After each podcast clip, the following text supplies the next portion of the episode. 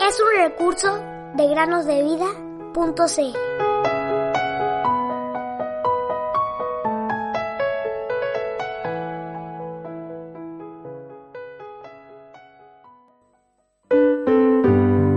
Y esta es la vida eterna, que te conozcan a ti, el único Dios verdadero, a Jesucristo a quien has enviado. Juan 17:3 Hola queridos niños, buen día, ¿cómo están? Bienvenidos una vez más a meditar con nosotros. En el año 2010 hubo un terremoto en Chile, el cual fue de 8.8 grados en la escala de Richter. En Chile, la gente está acostumbrada a los movimientos de tierra, al punto de que muchos esperan pacientemente a que el movimiento decrezca o, si comienza a ser más fuerte, comenzar a ir a una zona segura.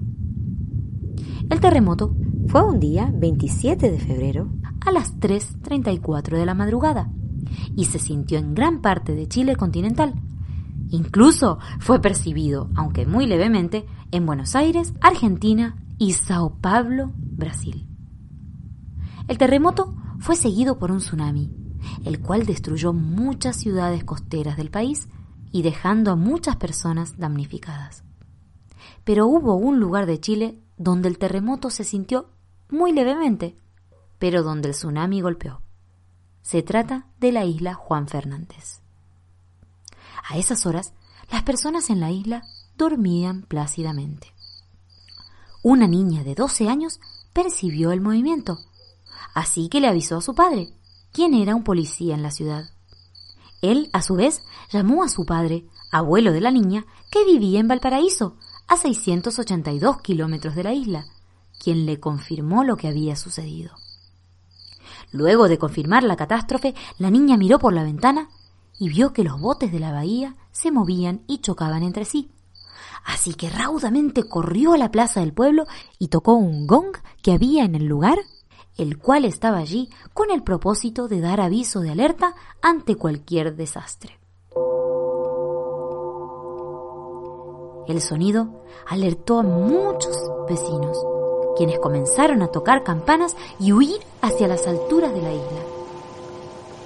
Minutos después, el tsunami golpeó duramente la isla, dejando grandes destrozos. ¿Pero qué creen ustedes, niños? No hubo ninguna víctima que lamentar. La isla quedó destrozada. Las olas entraron 300 metros, destruyendo el colegio, la plaza y varias edificaciones.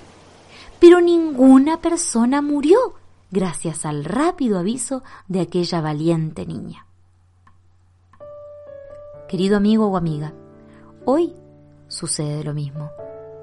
Hay un tsunami, espiritualmente hablando, que caerá pronto sobre toda la humanidad. Un juicio, algo a lo que la Biblia llama la ira venidera, la hora de la prueba. Pero hay buenas noticias. Hay un gong que ha estado sonando por siglos. Se trata del Evangelio de Jesucristo quien murió por nuestros pecados, fue sepultado y resucitó al tercer día.